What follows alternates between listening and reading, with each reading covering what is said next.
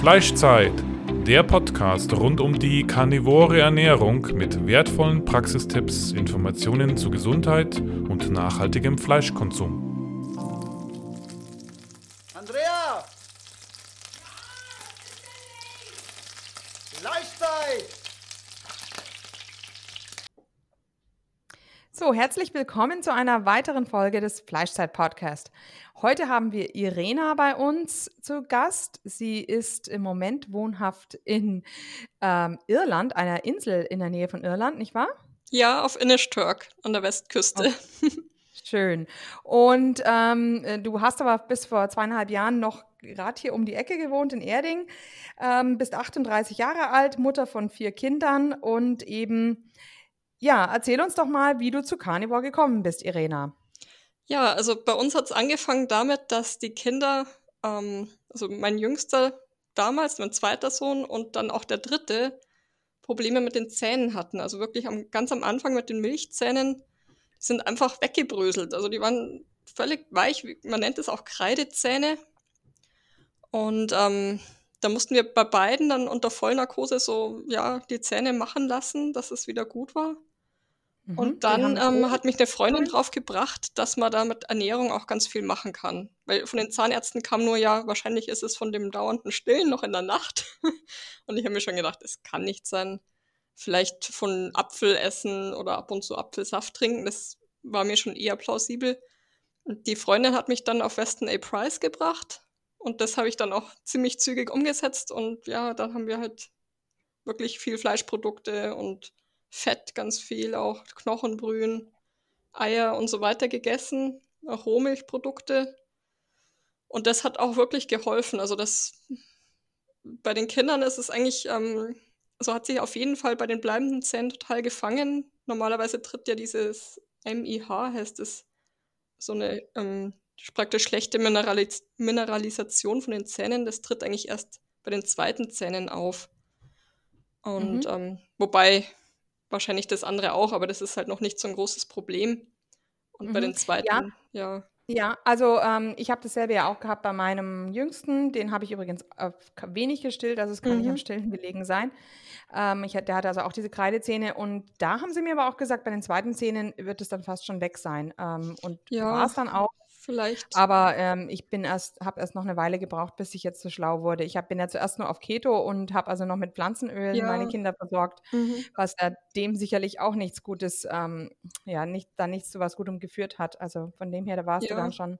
Ja, ich habe da hm? auch mal ein bisschen recherchiert. Das sind tatsächlich, ähm, was war es, 28 Prozent aller Zwölfjährigen in Deutschland sind betroffen.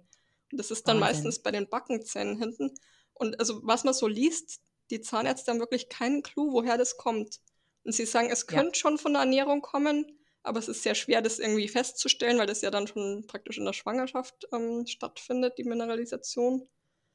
Und ähm, ja, also die empfehlen dann einfach mit Fluorlack zu versiegeln und ja, das Kind früh genug an den Zahnarzt gewöhnen, weil das muss dann halt dahin und die Teilkronen drauf machen lassen und so weiter. Ja, und wenn man das tatsächlich im, bei den Milchzähnen schon hat, ist die Gefahr, dass man es dann als ein älteres Kind bei den bleibenden Zähnen entwickelt, um 11 Prozent erhöht, nein, elffach erhöht, also wirklich viel höher. Ja, ähm, ja, Wahnsinn. Also da bin ich ganz froh, dass wir das so halbwegs in den Griff gekriegt haben, soweit man das sagen kann bisher. Also mhm. Der älteste Jetzt, ist erst zehn, also mal schauen. Ah ja. Genau. Aha. Wann war das, als du das festgestellt hast? Das vor wie vielen Jahren? War vor vier Jahren, denke ich, wenn ich so recht ähm, überlege. Ja, ziemlich genau. Und ähm, ja, ich selber hatte da auch irgendwie, es war dann das dritte Kind eben und müssen schon, weiß nicht, ja, sechs Jahre Stillen hinter mir gelegen haben und eben drei Schwangerschaften. Und ich hatte auch immer so seltsame Probleme, irgendwie, dass zum Beispiel meine Hände immer schnell gekribbelt haben und eingeschlafen sind. Oder auch überhaupt, ähm, dass ich einfach keine Energie mehr hatte. Die, so ganzen, die ganzen ähm, äh, Schilddrüsenunterfunktionssymptome im Prinzip. Und habe dann einfach ja, mehr angefangen, mich mit der Ernährung noch auseinanderzusetzen und noch weiter zu suchen und bin dann von den Weston. Price auf ähm, ja, Paleo eigentlich gekommen. Und das erste, wo ich da angefangen hatte, war das Walls-Protokoll. Das ist ähm, Terry Walls, die hat das entwickelt, um ihre MS-Krankheit in den Griff zu kriegen. Und das ist im Prinzip Paleo und sie hat da drei Stufen. Die eine ist auch Keto, sozusagen die Endstufe. Das hatte ich auch dann ausprobiert. Allerdings, ähm, also sie ist auch schon mit vielen äh, ja, tier tierischen Produkten, aber auch ganz viel Kokosöl und ich glaube neun Tassen Gemüse und Obst am Tag, wobei man für Ketose ja praktisch kein Obst, also praktisch nur Gemüse und zwar auch nur eigentlich grünes Gemüse essen sollte. Und ja, ja das und hat, also das hat dann da angefangen. Dann als nächstes kam das AIP, also Autoimmunprotokoll. Und danach noch, ja, andere so Paleo, Autoimmun, Schilddrüsen, Geschichten, Protokolle. Und alle waren halt einfach, ja, diese praktisch neun Tassen Grünzeug am Tag oder manche ja, auch mit ja. bisschen und das Gemüse. Hat Genau, und das hat natürlich mit Paleo überhaupt nichts zu tun, weil das Gemüse, was die in der Steinzeit hatten, das war eigentlich ähm, fast zu 100 Prozent ungenießbar, weil es ja. ähm, nach wilde Sorten waren und die waren alle so giftig. Ja, also im Prinzip, und selbst wenn man, also ich war auch ähm, Kräuterpädagogin, also ich habe mich sehr gut ausgekannt mit den ganzen Wildkräutern und so weiter und natürlich auch dann die ganzen grünen Smoothies gemacht und mit Wildkräutern gekocht und so weiter und weil sie halt auch mehr Mineralstoffe enthalten, aber im Prinzip halt auch mehr Antinährstoffe. Und ja, äh, ja durch ähm, Weston Price war ich schon auf die Phytinsäure so, dass man die halt vermeiden soll und fermentieren soll, Sauerteigbrot und so weiter machen. Um, aber diese ganzen anderen, also Oxalate, sind mir definitiv so durch die Lappen gegangen. Ich wusste zwar ein paar Pflanzen, die sehr viel Oxalate haben, wo man dann aufpassen soll, Sauerampfer und auch Spinat und so. Aber ja, es hieß ja immer, in normalen Mengen kann man das gut handeln, kein Problem. Mm, von wegen. Ich habe ja, äh, vor kurzem von einer Ärztin erfahren, dass es immer mehr junge Leute gibt, die nach ihren grünen Smoothies mit Vergiftungen im Krankenhaus landen. Oh, wow. Und davon hört man praktisch nichts irgendwie. Nee. ja, alle machen immer ihre grünen Smoothie-Cleanses ähm, und was weiß ich. Äh, ja, schrecklich.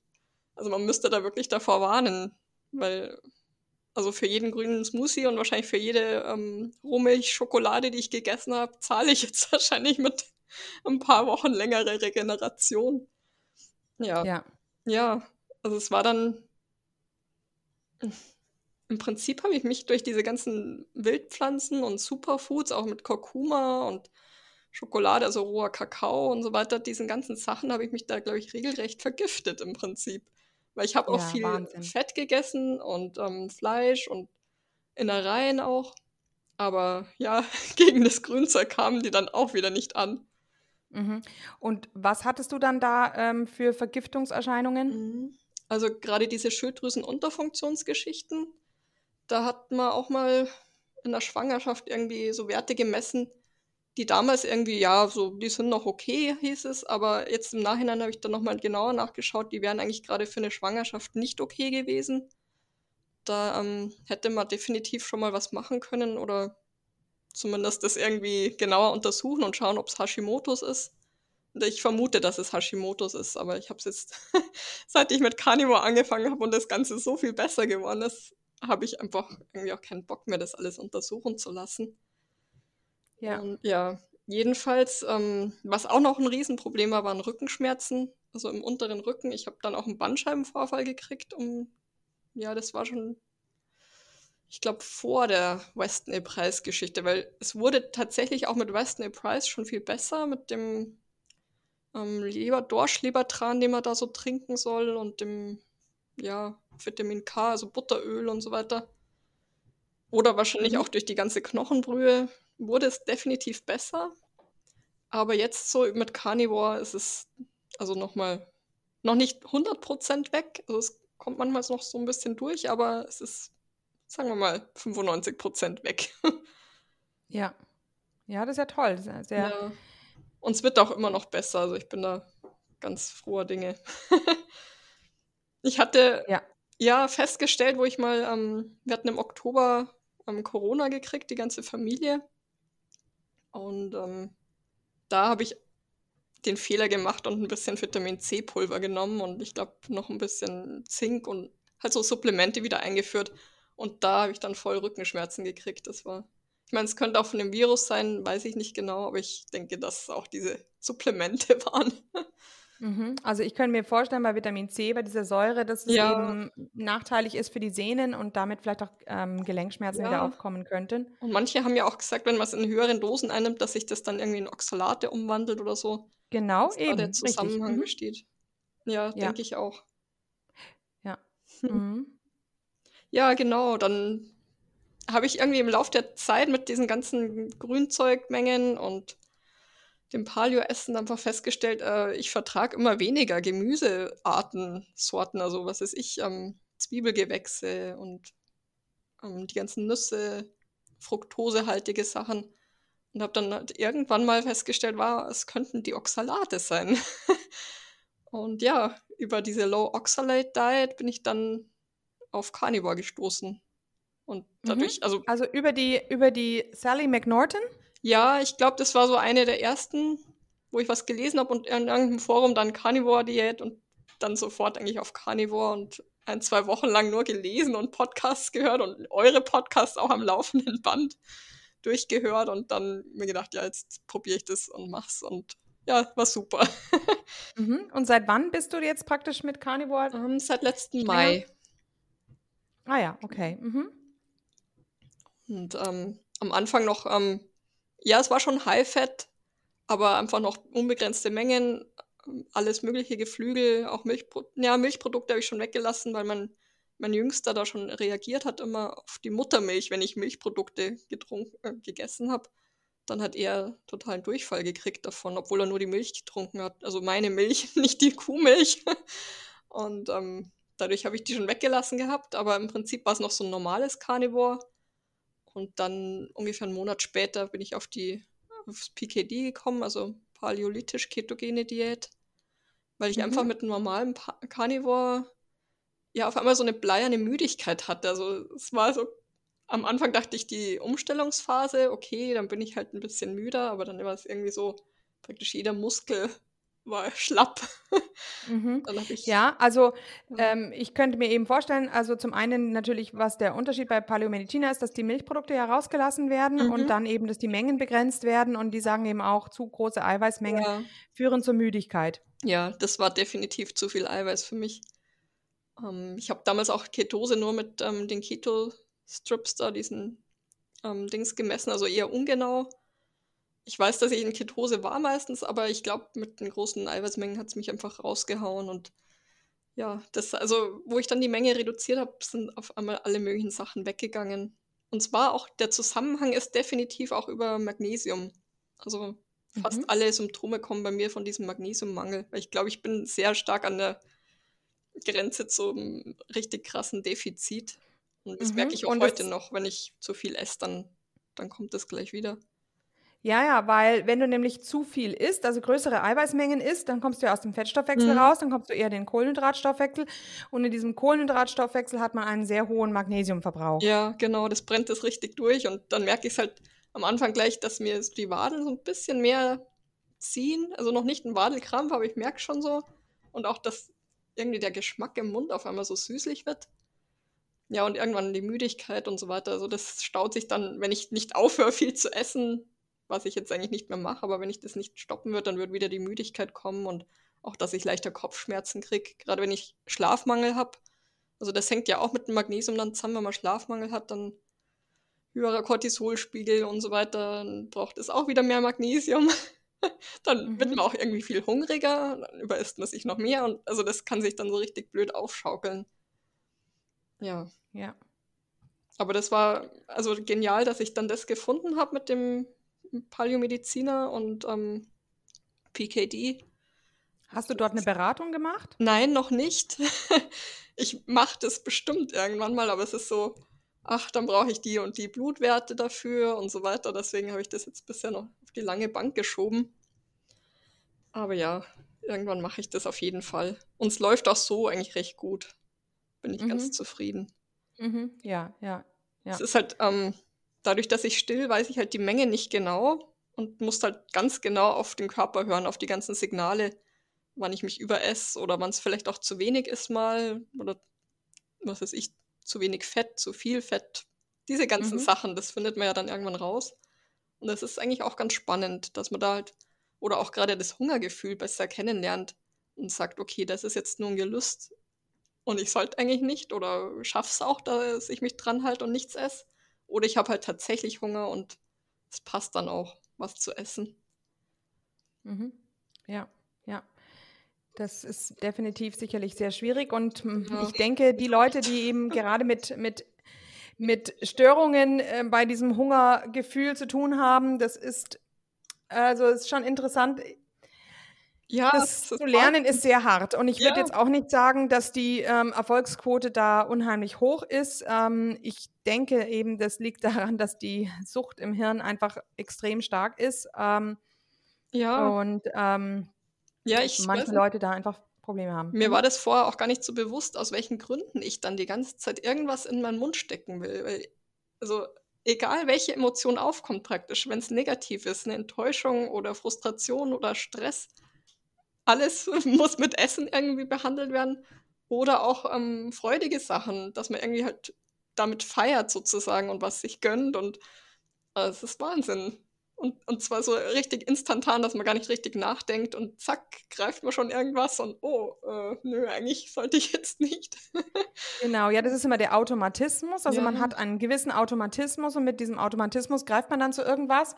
Und ähm, dann ärgert man sich natürlich, weil man will ja alles immer zu 100 Prozent durchhalten und dann kommt oft das durch, dass man sich denkt, jetzt ist eh schon wurscht. Und ja, genau. das ist natürlich schlecht, weil das macht es natürlich nicht besser, gell? Also ja. äh, man muss einfach sich zugestehen, dass es einfach diese Automatismen in einem drin sind und wenn man da mal äh, in Anführungszeichen cheatet, ähm, dann darf man sich nicht gleich ähm, nicht gleich äh, aufgeben. Ja, genau. Oder auch total fertig machen. Deswegen, was soll's? Solange man sich so gut wie es geht irgendwie dranhält und wieder reinkommt, ähm, funktioniert Also gerade wenn man schaut, dass man das Cheaten mit Sachen macht, die einem nicht schaden, so sprich am besten mit Fleisch und Fett.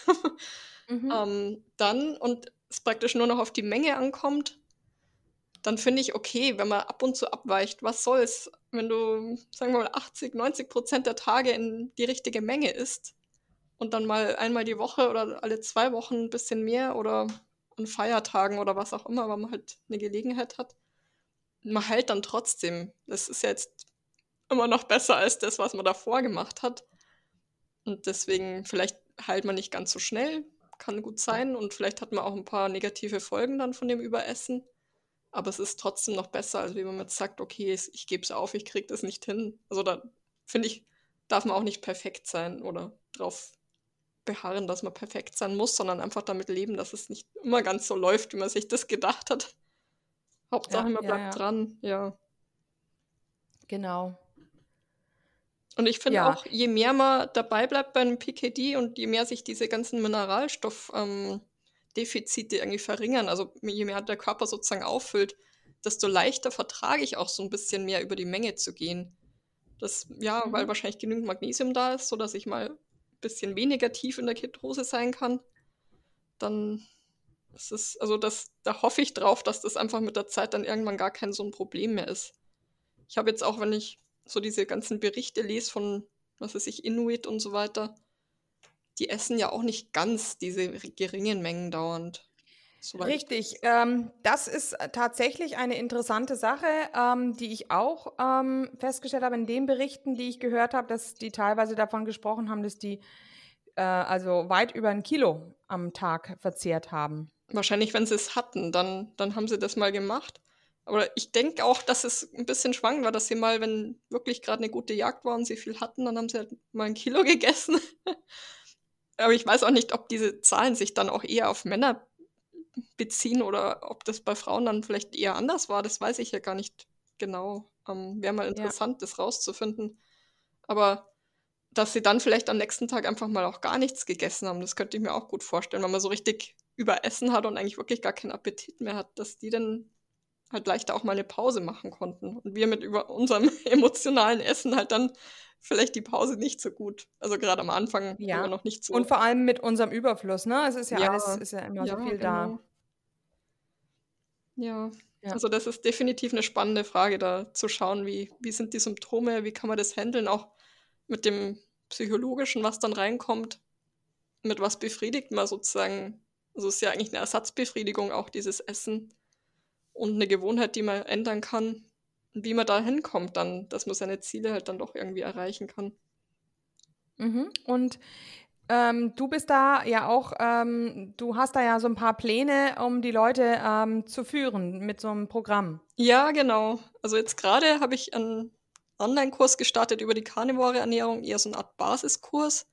Also auch für Einsteiger, die sich einfach dafür interessieren, aber auch ähm, fortgeschritten. Also es ist auch ein ganz recht großer Anteil an PKD-Lern, die es schon länger machen dabei. Ähm, es ist, ist gerade so eine Art Beta-Version, also gratis und über vier Wochen. Mhm. Mhm. Ähm, ich habe bisher nur so eine Ankündigung davon gesehen. Hast du das, ist der tatsächlich schon mhm. gestartet? Der ist am Montag äh, hat er angefangen und ja, es ist ganz gut gelaufen eigentlich. Also dafür, dass ich praktisch mit null Reichweite angefangen habe, ähm, habe ich ein paar Posts in gerade in diesen ja, internationalen amerikanischen Gruppen gemacht und haben sich jetzt irgendwie über 100 Leute angemeldet. Noch nicht alle haben es in die Facebook-Gruppe geschafft, aber mal schauen. Ähm, okay, also das ist jetzt eng auf Englisch. Mhm, ja, genau, das ist auf Englisch. Ich wollte jetzt einfach für den Start mal, ähm, hab, musste ich mich einfach für eine Sprache entscheiden, habe jetzt mal auf Englisch gestartet aber der Plan ist definitiv, dass ich es auch auf Deutsch übersetze und das dann anbiete. Und ähm, die weiteren Kurse, da weiß ich es noch nicht ganz genau, ob ich die auch sozusagen zweisprachig an anbiete oder ob das kommt wahrscheinlich darauf an, wer sich alles so anmeldet. Und das wäre dann was, wo man tiefer eigentlich reinsteigt in dieses, ja, in Richtung PKD, also eigentlich wie praktisch die Feineinstellungen bei Carnivore vornehmen. Und da geht es halt dann nicht nur eigentlich um die Ernährung an sich, sondern halt auch um dieses emotionale Essen, um die psychische Komponente, dass man das in der Gruppe zusammen, dass sich unterstützt und bespricht und Strategien entwickelt. Genau. Mhm. Ja, ich bin mir sicher, dass das sicherlich gut ankommen würde, ja. Ja, weil das ist so ein Riesenbedarf eigentlich da. Die Leute machen PKD, sehen auch, dass es ihnen hilft. Oder müssen es machen, weil sie halt irgendwelche Krankheiten haben und so weiter. Aber da sich dran zu halten, ist einfach super schwer auf die Dauer, weil unsere Gesellschaft einfach so ganz anders ist und halt in vielen auch das um, emotionale Essen so drin steckt. Das ist einfach, ja, macht ja eigentlich fast jeder irgendwie. Mhm. Und ja, ähm, ja. daher dachte ich mir, ich finde es einfach schade, wenn die Leute sowas, so ein effektives Mittel wie die PKD nicht schaffen, dann weiter anzuwenden, obwohl sie eigentlich wissen, es wäre wär gut für sie. Ich weiß nicht genau, welche Zahlen, ob das stimmt, aber ich habe irgendwie sowas im Kopf, dass wirklich nur so ein paar Prozent das wirklich dauerhaft durchziehen dann mit PKD. Ja, 20 Prozent, also 20 Prozent habe ich gehört, ähm, ähm, schaffen es, aber für wie lange, das weiß ich jetzt auch nicht. Ja, weiß ich jetzt auch nicht, also ich habe es auch nur irgendwo mal gelesen, weiß jetzt nicht, ob das alles stimmt und was da genau untersucht wurde, aber es war eigentlich ein bisschen erschreckend, weil sie können ja fast 100 Prozent von chronischen Krankheiten eigentlich heilen oder zumindest äh, ganz stark verbessern. Und ähm, aber nur so wenig haben das dann irgendwie tatsächlich durchziehen können. Und da finde ich, fehlt einfach so ein bisschen diese Unterstützung. Einfach auch mit der mhm. Gruppe. Und mein Plan ist eben, dass man innerhalb dieser Gruppe, also es wird wahrscheinlich auch dann über Facebook oder irgendeine so Plattform stattfinden, dass man innerhalb der Gruppe dann auch noch kleinere Gruppen bildet. Zum Beispiel Leute, die ähnliche Probleme haben oder die halt aus irgendwelchen von Themengebieten her gut zusammenpassen und die sich dann einfach noch enger austauschen können im Alltag sozusagen. Mhm. Vielleicht auch Freundschaften sich die, entwickeln. genau, wie heißt denn die PKD-Gruppe, die du jetzt ähm, ähm, aufgemacht hast oder diese, diese mhm. Facebook-Gruppe? Also die PKD-Gruppe, also die ist noch sozusagen noch gar nicht existent, da muss ich mir noch genau überlegen, wie ich sie nenne. Und der ähm, Kurs, den ich gerade am Laufen habe, der heißt Thrive on Meat Only. Mhm. Und ähm, meine Website ist Energy Back Mom. Das ist gerade nur eine Landingpage für den Kurs und ähm, gerade im Augenblick kann man sich nur für die Waitinglist eintragen. Und ja, auf Instagram bin ich auch unter dem Namen Energy Back Mom unterwegs. Also das ist so das, wo man sich anschauen kann, wenn, wenn die Kurse mal rauskommen. Und ich werde das auch auf die deutsche Facebook-Gruppe, also in Carnivore Ernährung, dann posten. Genau. Und so die Facebook-Gruppe heißt jetzt auch Thrive on Meat Only, oder wie? Ja, genau. Dazu ah, muss man aber bei dem Kurs angemeldet sein. das ist so. Aber den werde ich auf jeden Fall mal wieder aufmachen, wenn es Ach so. Mhm. Mhm. Okay, okay. Ja, schön. Das ist jetzt gerade so ein ja, wie so eine Art Business-Start oder sowas, wo ich das halt ähm, zum ersten Mal durchziehe sozusagen und anbiete, aber auch noch alles anpasse und verbessere und so weiter mit ganz viel Feedback und solchen Sachen. Und dafür mhm. ist es mhm. eben gratis. Und später wird es dann ein bisschen ausgefeilter und die Videos und so weiter alles auch auf Deutsch, denke ich, wenn ich dazu komme. und genau. Und der andere Kurs, der startet dann, ich weiß jetzt noch nicht, ob ich direkt danach starte, also irgendwann im April oder ein bisschen später. Und was mir auch noch so vorschwebt, das ist so, da haben sich auch schon ganz viele ganz interessiert gezeigt. Es wäre so eine ähm, Art PKD-Retreat auf der Insel hier in Irland. Oder Carnivore PKD, also dass man halt so essen kann einfach. Also dass wir dann hier tatsächlich entweder für uns selbst kochen oder vielleicht organisiere ich noch auch jemand, der für uns kocht. Und, naja, ähm, das ist ja nicht so ein großer Aufwand, das Kochen ja, bei PKD. Ich denke denk mir auch, erstens isst man nicht so viel und nicht so oft und zweitens könnte man es auch gut mit einem Art Kochkurs verbinden, dass man dann zusammen kocht. Das macht ja auch mehr Spaß. Und wir könnten mhm. hier in diesem Community Club, den wir haben, da ist auch ein Restaurant drin. Wenn man den Kurs so macht, dass die Saison vorüber ist, kann man das ganze Restaurant mit Küche und so weiter belegen. ja, das ähm, und man kann dann im Meer baden gehen und äh, wandern gehen und so weiter, Yoga machen, Sauna, dachte ich mir auch noch. Also lauter so Sachen, vielleicht sogar irgendwas mit Wursten und Schinken machen und so. Mhm, ja, tolle Ideen hast du da. Meine. Genau, also wir werden auf alle Fälle in den Show Notes die ganzen äh, Seiten von dir da verlinken mhm. und ähm, also du hast dann da so Videos in diesem Kurs. Ja, genau. Das ist ähm, praktisch eine Facebook-Gruppe, wo ich einmal in der Woche die Videos reinstelle so eine Lektion praktisch. Und da sind aber auch ganz viele Aufgaben dabei, die man, oder ein paar Aufgaben, die man dann selbst umsetzen soll. Und in der Gruppe gibt es halt dann immer wieder Sachen, über die man sich austauscht und die Fortschritte sozusagen mitteilt und einmal in der Woche. Tu doch mal ähm, Beispiele für diese Aufgaben nennen. Mhm. Also es kommt immer darauf an, wo man auch startet. Für die, die praktisch bei Null anfangen, die müssen halt erstmal ihre Vorratsschränke ausräumen und alles wegtun, was, was nicht ähm, Carnivore oder PKD ist, je nachdem, was sie dann machen wollen. Und ähm, dass sie zum Beispiel erstmal richtig gutes Fleisch organisieren, also Hackfleisch und Leber, Knochenmark, also sozusagen die Grundlagen. ah ja, und Nierenfett, dass sie auch einen Rinderteig auslassen können. Weil es ist einfach das Einfachste, wenn man, also ich denke mir immer, man muss am Anfang erstmal strikter machen und dann runtergehen das macht einfach am meisten Sinn. Deswegen habe ich mir gedacht, wir konzentrieren uns auf Rindfleisch und Rinderfett. Das ist einfach einfacher in einer guten Qualität zu kriegen. Wer mag und kann, der kann natürlich auch ein gutes Schweinefleisch dazu nehmen. Oder von mir aus auch die Eier, wenn er sich schon sicher ist, dass die gehen. Genau. Mhm. Aber das Lamm ist so die, so die äh, müsste es. Ja, Entschuldigung, äh, äh, Lamm müsste es doch bei euch auch geben, oder? Ja, also das ist hier sehr cool eigentlich, wenn man Carnivore ist und auch PKD, Lamm und Rind, Gras gefüttert, ist hier praktisch fast Standard.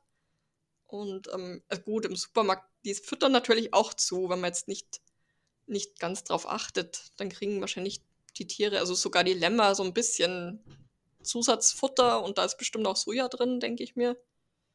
Aber ich habe eigentlich keine Mühe, hier Landwirte zu finden, die tatsächlich 100% Gras gefüttert anbieten, bio, regenerativ und so weiter. Also es sind ein paar und die verschicken das irlandweit. Das ist eigentlich super. Und auch vom Preis her. Ich meine, wir zahlen dann für die Fleischpakete 14 Euro fürs Kilo. Und da sind halt wirklich halt Braten, Steaks und so weiter drinnen. Hackfleisch. Und dann zahle ich noch, dann bestelle ich immer noch so Innereien-Pakete mit Fett, Innereien und Knochen und so weiter und die kosten dann irgendwie nur drei oder vier Euro das Kilo. da ist ja dann auch sowas wie Zunge dabei oder so, was ja in manchen Ländern dann wiederum ganz teuer ist. Und das mhm. kostet hier halt irgendwie ganz wenig nur. Mhm. Ja, die Irländer sind auch schon verdorben wahrscheinlich. ja, total. Also das ist die Schwierigkeit, die ich hier habe ähm, an manche Innereien wie Hirn oder auch Lunge aus irgendeinem Grund und, und Dings, ähm, na, wie heißt es auf Deutsch? Ah, so ähnlich wie die Leber. Auf Englisch? Achso, auf Englisch Spleen. Kidneys, Nieren? Nee. Nein, Spleen. Ähm, Milz. Milz, Milz genau. Milz. Mhm. Die kriege ich einfach nicht. Also ich, es ist unglaublich. Ich weiß nicht, das sind da so Gesetze oder vielleicht sind es auch nur die, die Metzger, die irgendwie denken, es wäre verboten. Ich weiß es nicht genau, aber Also Hirn habe ich es einmal geschafft zu organisieren, aber Milz bisher nicht und Lunge auch nicht. Ist jetzt nicht das Wichtigste, aber ja. Also wenn es jetzt irgendein komisches Geräusch gibt, das ist nur von einem Hagelschauer, der gerade hier runterkommt. Wow, wirklich. Oh, und wir also haben praktisch. Winter, Winter ist ja total verrückt. Da graupelt es die ganze Zeit eigentlich. Und, und bei uns, ich denke mir gerade, mein Sohn hat gerade die Terrasse aufgemacht und äh, wir haben Sonnenschein. Ähm, und ähm, genau, die werden jetzt da draußen Fasching äh, zwischenfeiern, bevor, also nachdem sie in der Schule heute früh gefeiert haben, wird jetzt ähm, eine Pause gemacht auf dem, ähm, hier daheim und danach geht es dann wieder weiter auf die nächsten Partys. Ja, lustig. Ja, hier gibt es keinen Fasching leider. Ist irgendwie, da gibt es nur einen Pancake Day. Naja, ja auch schon mal was. Genau, aber Ja. Hagel ist ja interessant. Mhm. Gut, aber wir, äh, äh, in Irland gibt es sicherlich auch immer wieder sehr schöne ähm, Zeiten. Du hast es gesagt, dieser, dieser Carnivore Retreat, also ich hab, wir haben ja auch einen ähm, gemacht, ähm, da war der Dave auch dabei. Mhm. Und ähm, allerdings waren wir jetzt nicht PKD, wir haben also, wir haben eigentlich sehr viel Käse gegessen.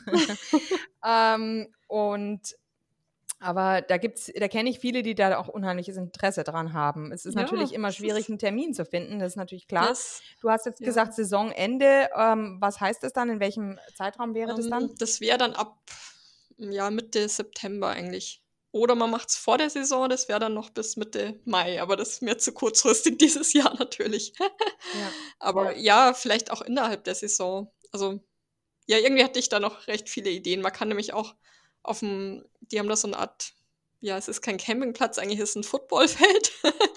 Aber da findet immer im Sommer so Glamping statt. statt. Da kann man ja so ein, so ein größeres Zelt sich dann mieten und oder mehrere Zelte, wenn man will. Und nebendran sind halt auch ähm, Duschen und Umkleide und so weiter von diesem Football-Field da könnte man auch was vielleicht mit Familien dann auch machen, dass jede Familie so ein Zelt hat und mal eins zum Kochen hat oder irgendwie so. Mhm. Ja, mal schauen. Mhm. Also, dass man das dann in den Sommerferien macht und die anderen Sachen halt außerhalb der Saison. Ist noch Ja. gerade so ein bisschen am Entstehen, aber ich habe mir gedacht, ich setze vielleicht jetzt dann auch mal eine Landingpage und eine Waitlist auf, dass man einfach sieht, wer hätte für was Lust, vielleicht auch mit einem Fragebogen, dass sich jeder so seine Wünsche anmelden kann. Und ähm, ja, mal schauen, vielleicht kommt da auch, kommen mehrere Angebote raus, wer weiß. Also es gibt auch Interesse, gut, aus den USA ist ein bisschen schwierig, ob die dann tatsächlich so weit reisen. Wobei es gibt viele Amerikaner, die ihre Vorfahren dann in Irland irgendwie versuchen rauszufinden und so weiter.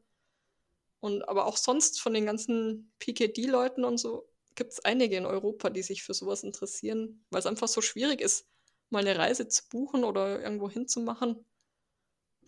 Und vielleicht nicht unbedingt jeden Tag selbst alles zu machen oder so. Und auch vor Ort dann die ganzen Innereien zu organisieren, das ist ja manchmal gar nicht so leicht. Also Ja. da, da ist schon Interesse auch da.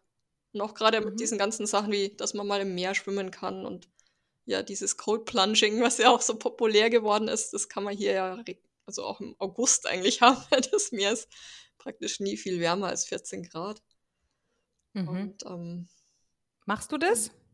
Gerade im Moment nicht so, aber ja, ich habe das gemacht. Es ist, gibt hier auf der Insel einen ganz guten Ort dafür, weil selbst wenn hoher Wellengang ist, haben wir da so eine Art alten Hafen. Das ist so, ein, so eine Art Becken mit einem ganz engen Eingang. Ich glaube, es ist nur so ungefähr zwei Meter breit.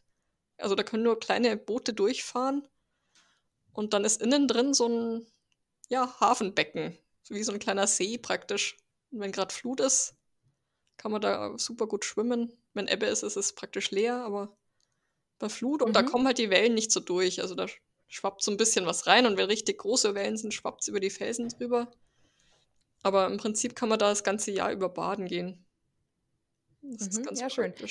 Ähm, jetzt hätte mich vielleicht doch nochmal interessiert, was, ähm, also du hattest jetzt gesagt, eigentlich auf, Aufgaben als erstes eben ähm, ja, se- sein, sein Haus ein bisschen befreien von allem möglichen Unrat, äh, dann eben sich ähm, um Innereien und so weiter bemühen. Mhm.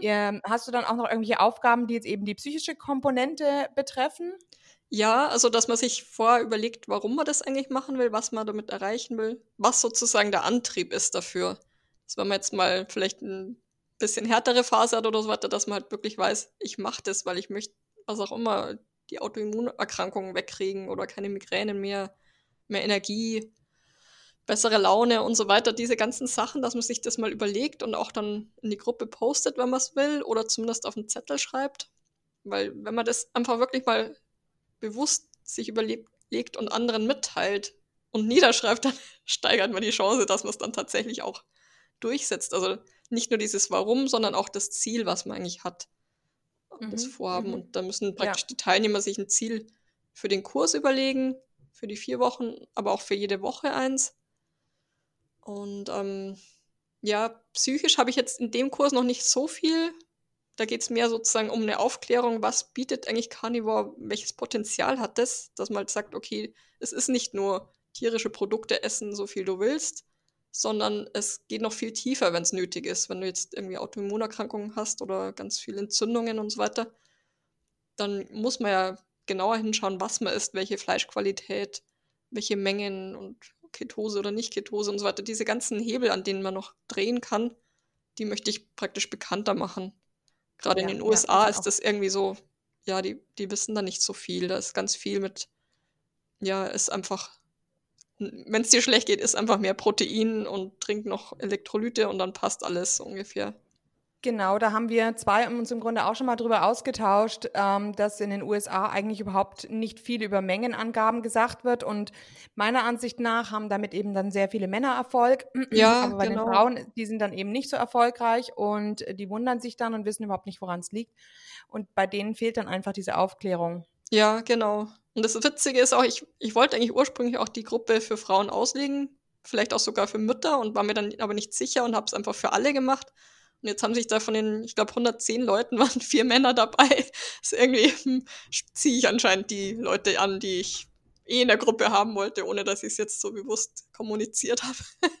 ja, ja, ja. Ich denke, Männer haben einfach grundsätzlich eben nicht so diese Essstörungsprobleme wie Frauen, weil sie eben nicht, wie gerade bei Müttern ist das, ist das Tragische, dass wir einfach den ganzen Tag in der Küche sind und unsere Kinder versorgen. Und ähm, ja. das ist ja, wie heißt dieses, diese Eigenschaft, dass man etwas immer vor sich sieht? Ähm, Mir fällt Exposure. Ja, wahrscheinlich ist es ist definitiv genau, also Mere, mere Exposure, also dass wir im Grunde, ähm, und dann ist natürlich, wenn man dann eben einen Automatismus hat, dass man irgendwas ab und zu mal in seinen Mund schiebt, also ähm, dann, ähm, ja, dann kommt, ist, ist es ein Teufelskreislauf, weil man eben in die ganze Zeit die Kinder in der Küche versorgt. Ähm, und deshalb denke ich mal, haben Frauen und wie du gesagt hast, auch gerade Mütter ähm, da größere Probleme damit. Ja, und auch eben gerade die Mütter haben da so einen höheren Nährstoffbedarf. Das wird ja in unserer Gesellschaft immer völlig verharmlost, habe ich das Gefühl. Da liest man immer, ja, in der Schwangerschaft reicht es, wenn du ein Käsebrot mehr isst am Tag, so ungefähr. Und das ist, und auch gerade im Stillen. Ich habe das erst vor kurzem rausgefunden, weil in der PKD ist ja so, dass man beim Stillen einfach das essen soll, ja, im Prinzip halt nach Hungergefühl weil sie da auch keine genauen Mengen haben. Und ich weiß jetzt auch nicht, wie viel Milch ich da irgendwie jeden Tag produziere. Also ich habe das mal versucht auszurechnen und habe dann irgendwann aufgegeben, weil ich auch nicht wusste, wie viel Protein jetzt zum Beispiel mein Körper braucht, um äh, Milchzucker zu bilden und so weiter. Ja. Jedenfalls ähm, habe ich dann mal nachgeschaut bei den REDAs, also den Empfehlungen, wie viel man zu sich nehmen soll pro Tag für Eiweiß das ist bei Frauen irgendwie, ist es 46 Gramm Eiweiß pro Tag. Und das entspricht ja ziemlich genau den PKD-Mengen. Ich glaube, man hat sogar auch dieselben Formeln sozusagen zugrunde gelegt.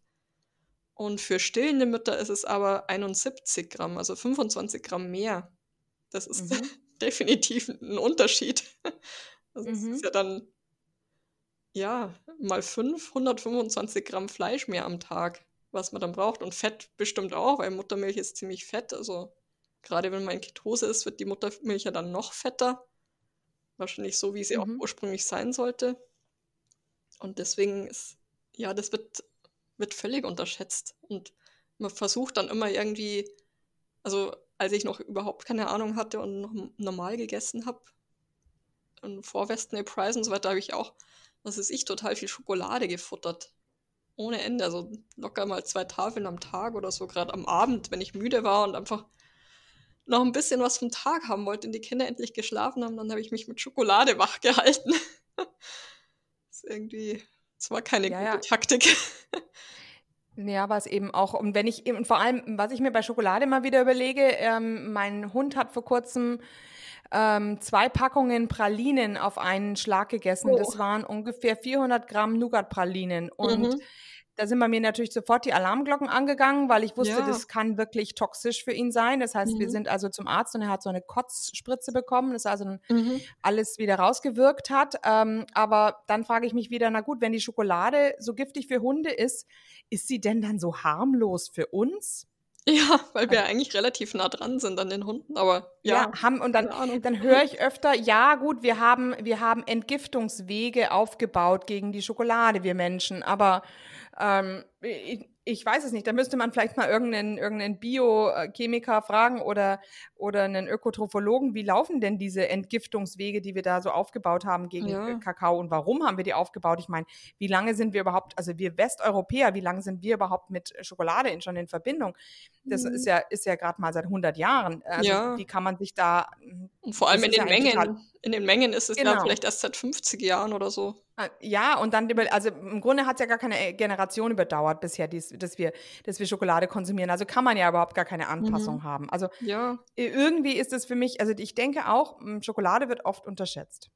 ja. Und auch andere Sachen. Ich habe das auch ähm, nach und nach dann immer mehr gemerkt. Ähm, nach ein paar Monaten wirklich nur Fleisch und Fett. Ja, da hatte ich einmal das Honigexperiment gemacht und da habe ich auch ein, ein Brennen im Hals davon gespürt dann. Und mir gedacht, hey, also wenn mich jetzt der Honig reizt im Hals, das ist ja eigentlich schon der Beginn von meinem Verdauungstrakt im Prinzip, dann wird das weiter unten auch nicht so gut sein. Und es Mhm, ist natürlich also, bei jedem ja. anders, aber ja. Nee, ich könnte dir da auch jetzt, also ich habe da jetzt ein bisschen wieder umeinander geforscht, ähm, Mhm. was also Honig anbetrifft. Was natürlich auch nicht zu vernachlässigen ist, ist, dass die Bienen ja den Nektar sammeln und der wird ja in dem Honig verarbeitet. Wenn Ja. die jetzt an Wildblumen gehen, die natürlich selber eigentlich sehr giftig sind, ähm, dann landen diese Giftstoffe auch im Honig. Mhm. Also ja, logisch. ähm, ja, genau. Ähm, das ist jetzt Und auch irgendwelche ähm, Stoffe, die einen reizen, was ich, irgendwie Pollen, wo man vielleicht so ein bisschen empfindlich ist, vielleicht auch noch. Richtig, also Mhm. allerhand pflanzliche Dinge und gerade von den Wildblumen, ähm, die eben oft einen höheren Giftigkeitsgrad haben, gerade von denen landen eigentlich Stoffe im Honig, sodass man eigentlich nicht sagen kann, dass der Honig so harmlos ist. Ja, also wahrscheinlich kann man dann auch verschiedene Honigsorten irgendwie feststellen, die, noch schädlicher sind für einen. Vielleicht ist dann Mhm. Tannenhonig oder sowas noch okay, weil, ja, keine Ja, Ahnung. ja. Ja, aber dasselbe war bei mir auch mit Kokosfett. Da habe ich mal einmal ähm, versucht, dieses Öl ziehen zu machen, wie ich es früher auch gemacht hatte. Und halt wirklich auch ausgespuckt, nichts runtergeschluckt und so weiter. Aber es hat trotzdem irgendwie den Mund gereizt. Das Zahnfleisch, das war komisch. Und vorher Mhm. dachte ich Mhm. immer, ja, Kokosfett, das ist harmlos. Also, Ja, aber genau. ist es Nee, auch, ja, auch da könnte ich dazu sagen, sowohl beim Kokosfett als auch beim Olivenöl, da sind Säuren drin. Mhm. Also ich, ich schmeck's, gerade beim Olivenöl schmecke ich diese Ja, Säuren so mhm. extrem raus. Mhm. Ähm, Olive habe ich aber noch auch nicht beim- getestet, aber ich kann es mir gut vorstellen, dass das bei der Olive sehr stark ist. Genau, und vom, und vom, vom mm, Kokosöl weiß man ja auch, dass da allerhand Säuren drin sind. Die Mhm. werden ja teilweise als gesund auch deklariert. Aber da könnte ich mir vorstellen, diese Säuren, die belasten die Schleimhaut, wenn man da das Öl ziehen macht. Ja. Und ich denke, dass man einfach da so ein bisschen abgehärtet wird, wenn man halt viel Pflanzen konsumiert. Dann baut sich ja auch mehr Darmschleimhaut auf und so weiter, also so die, diese Schutzschicht, dass das einer, einer dieser Mechanismen ist, wie sich der Körper schützt. Aber vielleicht gibt es auch noch andere, keine Ahnung. Aber richtig gut, also richtig gut, denke ich, ist es nicht. Weil sonst würde dieses ganze Leaky Gut und so weiter nicht entstehen. Hm. Und bei mir Ja. war es definitiv auch Leaky Brain. Also das ist, ja, also mit, mit Stillen und allem, das war eigentlich eines der größten Probleme, diese ganze Stilldemenz, die dann gekommen ist. Mhm. Ja, es Mhm. ist, ähm, das war übel. Wie hast du das Demenz, Termine vergessen oder desorganisiert? Ja, also auch die ganze Zeit sowas, dass ich irgendwo hingehe, in den Raum gehe, den Kühlschrank aufmache oder was und einfach nicht mehr weiß, was ich da wollte. Es war einfach Mhm. weg, zack. Mhm. Und das hat Mhm, den ganzen. Tag. Also Ja. im Prinzip ist es wie eine normale Demenz eigentlich, nur dass man halt weiß, okay, es hat irgendwie mit dem Stillen und den Schwangerschaften zu tun. Aber im Prinzip baut man ja die Gehirnsubstanz ab, weil man über die Muttermilch total viel Cholesterin an das Kind weitergibt und auch alles mögliche andere. Ähm, das kommt halt, wenn es nicht aus der Nahrung kommt, im Endeffekt aus dem Hirn. Das ist einfach so. Und ja. ja, das konnte ich aber jetzt mit viel Knochenmark ziemlich gut wieder aufbauen.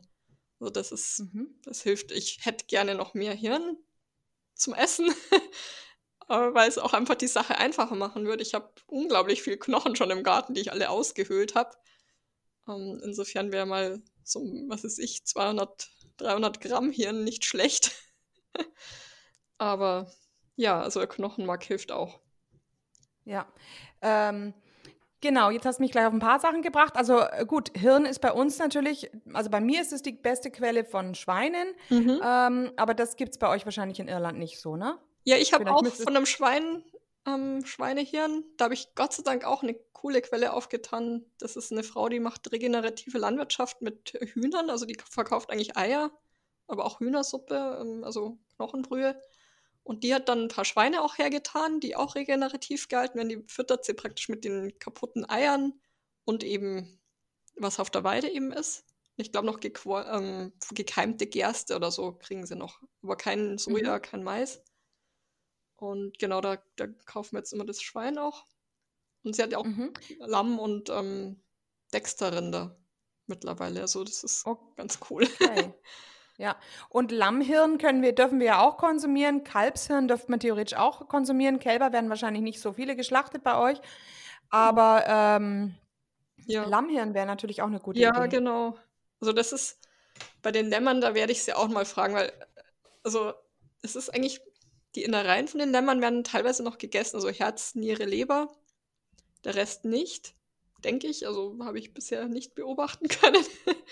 Und ähm, auch die Knochen, das interessiert eigentlich keinen, die, weil da wird keine Knochenbrühe draus gekocht, nichts. Also ich glaube, das ist einfach Abfall und die habe ich das letzte Mal total günstig dann kriegen können. Und das ist eigentlich vom Knochenmark her praktisch genauso ergiebig wie die Rinderknochen, weil einfach das Kalzium, also der Knochen an sich ist dünner und das Mark ist dann verglichen mit dem Gewicht sozusagen ein recht hoher Anteil. Mhm. Und mhm. ich denke ja, mal, eigentlich genauso gesund oder ganz ähnlich. Vielleicht nicht ganz so viel Stearinsäure drin.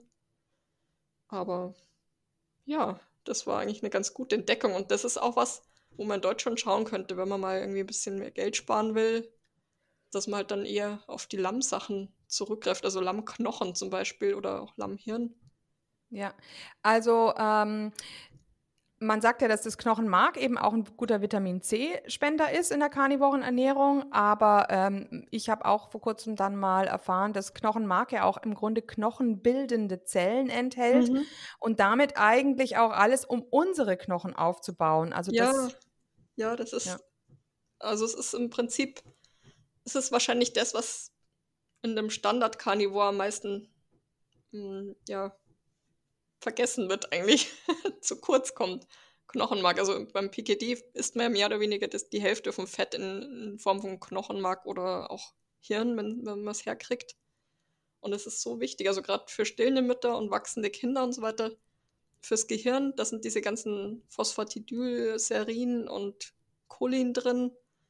Also das wo ich früher immer irgendwie mir gedacht habe, oh, das Supplement noch und das und das und alles so teuer und aber super gut fürs Gehirn und uh, was weiß ich, aus Soja oder Sonnenblumen Lecithin hergestellt, na toll. und da kriegt man das einfach in dem Knochenmark mit. Und diese ganzen Stammzellen und was weiß ich, also das ist äh, totaler mhm. Cocktail Hast eigentlich, aber super für, für den Körper. Ja, Hast du da eine Quelle? Weil ich vermisse da so ein bisschen Quellen, ähm, gute Quellen zum, zu den Inhaltsstoffen von Knochenmark. Ähm, ich überlege gerade. Ich muss es mal raussuchen. Also jetzt im Kopf fällt es mir gerade nicht direkt ein. Ja. Okay. Aber es wurde gerade heute in der PKD-Facebook-Gruppe auch über Knochenmark und gerade auch Vitamin C irgendwie gefragt. Und da hat jemand was ganz Gutes reingestellt für Rentierknochen. Also das wäre allerdings, Vitamin C war da eigentlich nicht so drinnen. Da haben wir dann überlegt, ob vielleicht, ja, also in anderen Organen, Herz und gerade in der Milz ist ja recht viel Vitamin C drin. Aber mhm. mich würde es eigentlich mal interessieren, wenn man jetzt wirklich von richtig gut ernährten Tieren das untersucht, wie das dann tatsächlich ausschaut. Weil die ganzen Nährwerttabellen sind ja oft von, weiß man nicht, vielleicht von irgendwelchen Massentierhaltungsfleischstücken oder sowas genommen. Ja, genau. Also ähm, ähm, zum einen, was Vitamin C anbetrifft, du, die Labore testen das ja oft gar nicht. Also Ja, die untersuchen genau. ja gar nicht auf Könnte Vitamin C. sein. Also das heißt dann eigentlich einfach nur vermutet null. Punkt. Ja. Ähm, das andere, was du jetzt gerade gesagt hast, die unterschiedliche Qualität beim Knochenmark, ähm, das habe ich sehr wohl aus einer Studie mal, die in Afrika gemacht wurde, festgestellt, ähm, dass da ein immenser Unterschied war an Omega-3, am Omega-3-Anteil Mhm. ähm, im Knochenmark. Auf alle Fälle, ja. Die sind überhaupt nicht darauf eingegangen, was es für Ursachen haben kann, aber meine Folgerung aus dem Ganzen war im Grunde, dass das eine Tier ein Gras gefüttert war und das andere Getreide gefüttert. Ja. Ich glaube, das war ein Rind, ich habe es in meinem Nose-to-Tail-Guide drin. Mhm. Ähm, ich glaube, das war ein Rind versus einem, ähm, einem Ziegenbock oder so. Oder ja, Ziege. du, das kann ich mir gut vorstellen. Man merkt es auch schon an der Konsistenz manchmal irgendwie. Also gut, ich muss gestehen, ich habe jetzt nur noch die Grasgefütterten da, aber da fällt mir auf jeden Fall auf, dass zum Beispiel verglichen mit dem Nierenfett der Knochen ist viel weicher. Zum einen, weil ja auch Protein drin ist, also wahrscheinlich ja so eine Art Gelatine oder Ja, was auch immer. nee, nee, also verglichen mit dem Nierenfett ist es doch ganz Mhm. klar, dass die natürlich mehr, ähm, die haben mehr mehrfach ungesättigte Fettsäuren oder Mhm. auch einfach ungesättigte Genau. Fettsäuren. Und im, im Nierenfett ist ja eben diese gesättigte Stearinsäure so Ja, sehr so groß vertreten. Und da Mhm. ist es anscheinend schon auch so, dass jetzt Hammelfett weniger Stearinsäure hat. Ich weiß jetzt nicht, ob das auch fürs Knochenmark dann gilt, aber auf jeden Fall ist da auch nochmal ein Unterschied. Mhm. Mhm. Ja, es ist auf jeden Fall sehr spannend. Also und auch Vitamin K zum Beispiel, wenn die nicht draußen sind und Gras fressen, woher soll das dann groß kommen?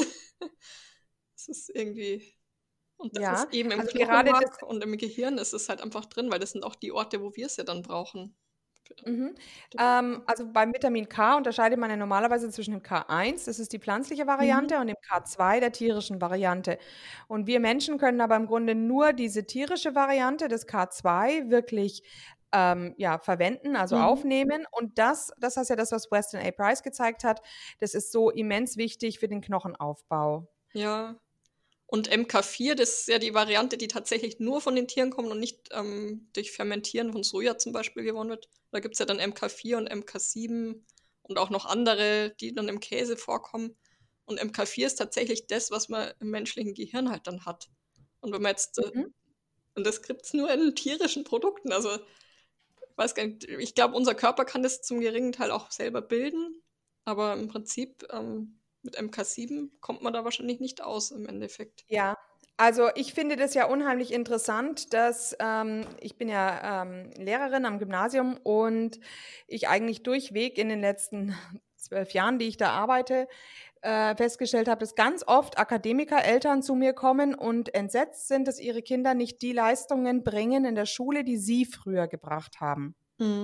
Also die Eltern sind alle enttäuscht. Ähm, ähm, auf der Gle ähm, und gleichzeitig ist es aber so, dass ähm, meine Kollegen, die schon so ewig lang im Dienst sind, mir zeigen, dass sie im Grunde von Jahr zu Jahr im Schwierigkeitsgrad runtergehen. Das heißt also, die, die Lehrer gehen im Schwierigkeitsgrad runter, die Eltern ähm, merken aber auch, dass ihre Kinder trotz des niedrigeren Schwierigkeitsgrads schlechtere Noten haben, als sie es früher hatten. Mhm. Und das ist ganz einfach ein Zeichen, dass die kognitive Leistungsfähigkeit bei uns zunehmend, ähm, zunehmend geringer wird. Ja, das ist, Und das ja. ist wirklich übel. Hoffentlich ist es irgendwie res- reversibel, dass die Kinder dann irgendwann mal draufkommen und vielleicht sich Carnivore annähern und es wieder besser wird. Aber ja. Genau, also mein, mein Neffe, der ist ähm, jetzt Rohcarnivore, also der ist, hat mit mir angefangen Mhm. vor drei Jahren. ähm, äh, der ist jetzt im, im Studium und der sagt, er kann sich so gut konzentrieren und ist ähm, der schreibt eigentlich nur Einsen. cool. Im, im Ja. Mechatronikstudium, also äh, nicht, nicht das einfachste Mischung aus Maschinenbau und Elektrotechnik. Mhm. Und der hat auf der Schule schlechte Noten gehabt. ähm, kann natürlich auch Motivation sein, aber er berichtet eben selber, dass er sich so gut konzentrieren kann mit Ich Carnivore. meine, ich habe es auch an mir schon festgestellt und die Berichte sprechen einfach für sich. Das ist, und ja, wir können froh sein, dass unser Gehirn einfach so, so viel aufholen kann wieder und so Plasti, äh, wie sagt man, ja, Ja. regenerieren kann praktisch. Mhm, genau, also mir ist jetzt vor allem auch aufgefallen, bei mir ist es die, ähm, die Strukturiertheit, die einfach unheimlich zugenommen hat. Mhm. Also ich war früher total unstrukturiert. Ich wäre auch nie in der Lage gewesen, irgendwie Zeitpläne aufzustellen oder äh, wenn ich To-Do-Listen gemacht hätte, dann, dann, dann hätte ich die nie, nie zustande gebracht. Gut, inzwischen tue ich die To-Do-Listenpunkte in den Kalender gleich eintragen. Dann habe ich gleich, weiß ich gleich, wann mache ich was. Mhm.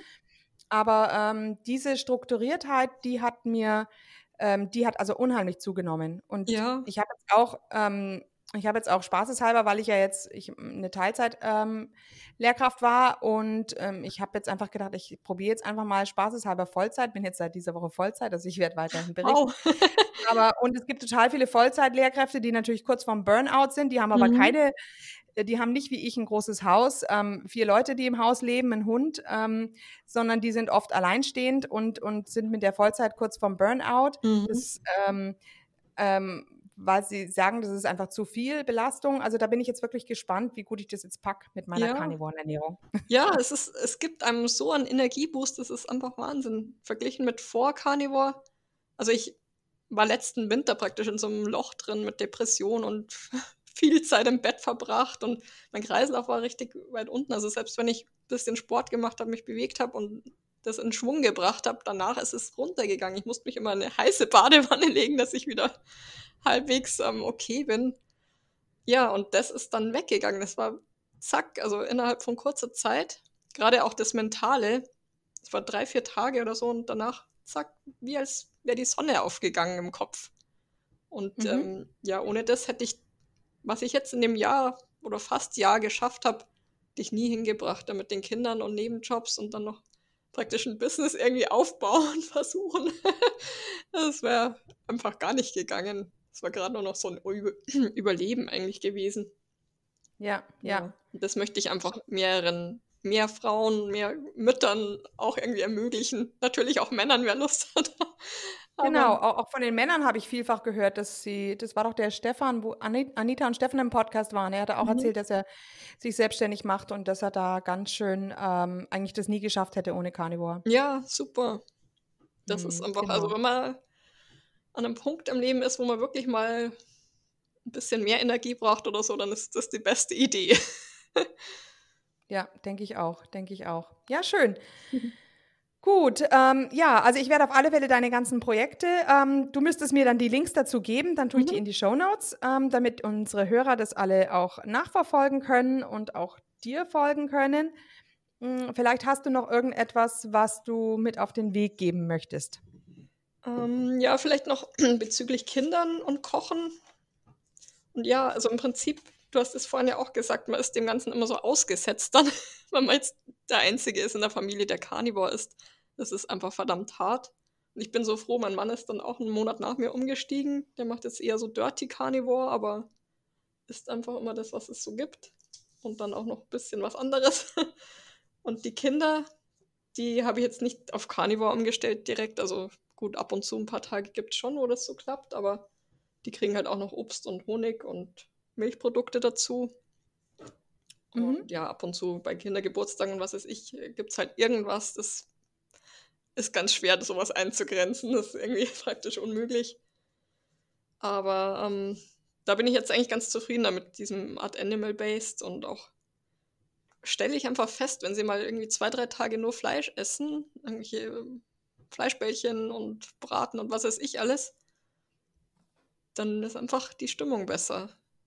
Also Mhm. gerade der eine Sohn, der ist so ein bisschen, ich will jetzt nicht sagen autistisch, aber so ein bisschen in die Richtung von den Zügen her. Und ich habe das auch, also ich meine, das ist jetzt nur meine Idee und so weiter, nichts wissenschaftlich bewiesen gerade, aber da habe ich in der Schwangerschaft auch total fast schon vegan gelebt und sogar meine eigene Sojamilch gemacht und was weiß ich und eben Wildpflanzen und das Ganze gegessen und kaum, also vielleicht mal eine Packung Eier in der Woche, wenn überhaupt, also zu zweit oder zu dritt. Und ähm, da habe ich das Gefühl, wenn er tatsächlich dann mal in dieses Fleischessen reinkommt, und er ist auch immer der, der sich am meisten dagegen wehrt und, und total auf die Milchprodukte beharrt und Süßes ohne Ende eigentlich essen will. Aber wenn er da mal ein bisschen reinkommt, entspannt sich das voll und dann ist er richtig eine Fleischkatze geworden und futtert dann immer und wünscht sich immer mehr noch Fleischbällchen und den, wir machen oft so einen Slow-Cooked Braten, also im Rohr das ganze Rohr voll braten und nach deiner Methode von der Webseite Mhm. braten die Ja. danach dann in Stückchen nochmal ab. Und das lieben die Kinder irgendwie. Ja, jedenfalls, das ist also wirklich faszinierend, weil da kommt er dann auf einmal voll weg von diesem ganzen süßen Zeug und ist dann scharf auf das Fleisch. Und an sich finde ich auch, was ich beobachtet habe, ist, dass die Kinder so in Wellen essen irgendwie. Zum Beispiel bei Leber. Also Leber an sich, äh, das ist nicht unbedingt ihr Ding. Also der, der Jüngste schon, der ist das ja mehr oder weniger von Anfang an eigentlich gewöhnt. Der isst ab und zu bei mir die Leber so mit. Aber die anderen, die essen es, wenn dann nur als Leberwurst. Und das geht aber auch manchmal super gut weg, also wirklich in Massen und dann wieder mal einen Monat gar nicht. Da, boah, das, also ja, und das muss ich auch irgendwie erst mit der Zeit halt, musste ich das rausfinden und akzeptieren sozusagen, dass sie nicht dauernd die Leber wollen, sondern immer so mal ganz viel, mal weniger. Auch beim Geflügel ist es ähnlich oder Blutwurst. Der Älteste liebt dann Blutwurst und isst dann haufenweise und dann wieder gar nicht. Ja, es Mhm. ist halt, da muss man irgendwie damit äh, zurechtkommen und das akzeptieren und sich keine großen Sorgen machen. Das kommt dann irgendwie alles. Und das finde ich auch, Ja, dass ja. die Kinder, wenn sie mal von dem Süßen so ein bisschen wegkommen, dann auch wirklich einen guten Geschmack dafür entwickeln, was sie gerade brauchen. Ja, Mhm. das fand Ja, ich ja, ja, das denke ich auch. Das Süße tut uns natürlich leider viel verderben, aber Ja, das ähm, ist, ganz kann man das natürlich nicht verhindern, ja. das ist schwierig, aber man kann es nach und nach dann irgendwie so ein bisschen runterbringen. Und ja, das ist wahrscheinlich mit diesem Dopamin und so weiter, dass man da, wenn man schaut, dass die, dass das Gehirn ein bisschen sensibler wieder drauf reagiert, dann reichen schon kleinere Mengen Süßes für denselben Effekt. Genau, genau. Mhm. Ja, ja, richtig. Ja, das ist eigentlich, also es, ich koche ja eigentlich für mich Carnivore oder PKD, aber ich finde es auch spannend zu sehen, wie das mit dem Animal-Based ist. Da gibt es ja noch nicht so Mhm. wirklich viele Rezepte und so weiter. Da ich koche eigentlich eh nicht nach Rezept, sondern entwickle immer meine eigenen irgendwie. Meistens. Aber das finde ich eigentlich so ein ganz spannendes Feld. Dass man dann sagt, okay, was kann ich alles mit dem ganzen Obst machen? Was ist ich zum Beispiel beim Backen oder so oder Kekse? Dann nehme ich jetzt oft dieses Kochbananenmehl her. Es ist zwar jetzt nicht total optimal, weil es ja eigentlich keine reifen Kochbananen sind. Aber reife, also von reifen Kochbananen das Mehl habe ich bisher hier noch nicht finden können. Und ja, das finde ich eigentlich ganz, da kommt man ganz weit eigentlich. Mhm, mhm. Ich denke auch, dass da ein großes Potenzial wäre, für diese Familien aufzuklären. Da ist ja die ähm, Tanja, die bei uns im Podcast war, die hat ja jetzt Animal-Based Regional Family oder so Mhm. Ja, genau. Insta-Account und ähm, ich glaube, da ist sehr viel Bedarf da, dass Mütter das einfach ähm, ja, Ideen bekommen. Ja, ja, genau. Ja, und was ich auch noch sagen wollte, ist, ähm, weil nach den ganzen Schwangerschaften, eigentlich schon nach der ersten Schwangerschaft, äh, mein erster Sohn war der größte irgendwie, 4,6 Kilo oder was der hatte. Und ich hatte einen riesigen Bauch, weil ich auch noch so viel Wasser, irgendwie so Fruchtwasser hatte. Jedenfalls hatte ich dann eine Rektusdiastase und das ist eigentlich nie richtig weggegangen. Und, Was ähm, heißt das? also, dass die, die Bauchmuskeln so auseinandergezogen sind, dass sie eigentlich in der Mitte ist dann so ein Spalt, ein Loch Mhm. am Bauchnabel. Also es war alles völlig ausgeleiert und, und, und jetzt im Endeffekt habe ich festgestellt, mit Carnivore und eben gar kein, ähm, keine Ballaststoffe, ist der Bauch, der Blähbauch sozusagen einfach weggegangen. Und zack, die Bauchmuskeln wieder zusammen, ohne dass ich jetzt groß trainieren musste. Und davor konnte ich praktisch Übungen machen, wie ich wollte. Das hat einfach nicht geklappt, weil da zu viel drin war im Bauch. Das ist irgendwie auch so, ja, faszinierend Ja. im Prinzip. Ja, unheimlich interessant. Bei mir war es auch so, dass der Beckenboden immer total schwach war. Ähm, also als Jugendliche schon nie hüpfen können, ohne dass sich mir das Wasser ähm, gelaufen ist. Mhm. Und das ist, das hat sich aber bei mir schon durch Low Carb, ähm, also wo ich noch Ballaststoffe zu mir genommen habe, total gebessert. Ich denke, Mhm. dass da einfach der Muskelaufbau dann ähm, wesentlich besser war. Ja, das ist auch, ich weiß auch nicht genau. Ich habe auch so einen totalen Zusammenhang mit irgendwie Schließmuskel und dem Ganzen und über nachts aufs Klo müssen und so weiter. Also überhaupt zu viel aufs Klo müssen. Es ist irgendwie halt alles besser geworden. Ich weiß nicht genau, es ist nicht nur das Wasser, was man trinkt und wieder los wird, sondern wahrscheinlich auch ein gewisser hormoneller Zusammenhang da. weil das oft auch in den Schwangerschaften dann anders war als ohne Schwangerschaft und so weiter. Aber auf jeden Fall, es macht alles viel besser. Ja, ja. Carnivore zu essen. Mhm. Ja, schön. Gut, okay. Ja, dann danke ich dir das für die Zeit und für die ganzen Informationen, die du uns gegeben hast und für deinen Einsatz für die karnivore Ernährung. Wir werden immer mehr. Ja. Gott sei Dank. Ist ja echt toll. Ne? Mhm, super. Und vielleicht sehen wir uns eben dann auch irgendwann mal ähm, bei euch auf der Insel in Irland. Ne? Ja, das wäre super. Schön. ja, und danke, dass ich da sein konnte. Hat Spaß gemacht. Ja, okay. Dann tschüss. Tschüss. Und hier unser Haftungsausschluss. Alle Inhalte im Podcast werden von uns mit größter Sorgfalt recherchiert und publiziert. Dennoch übernehmen wir keine Haftung für die Richtigkeit, Vollständigkeit oder Aktualität der Informationen. Sie stellen unsere persönliche, subjektive Meinung dar und ersetzen auch keine medizinische Diagnose oder ärztliche Beratung. Dasselbe gilt für unsere Gäste. Konsultieren Sie bei Fragen oder Beschwerden immer Ihren behandelnden Arzt.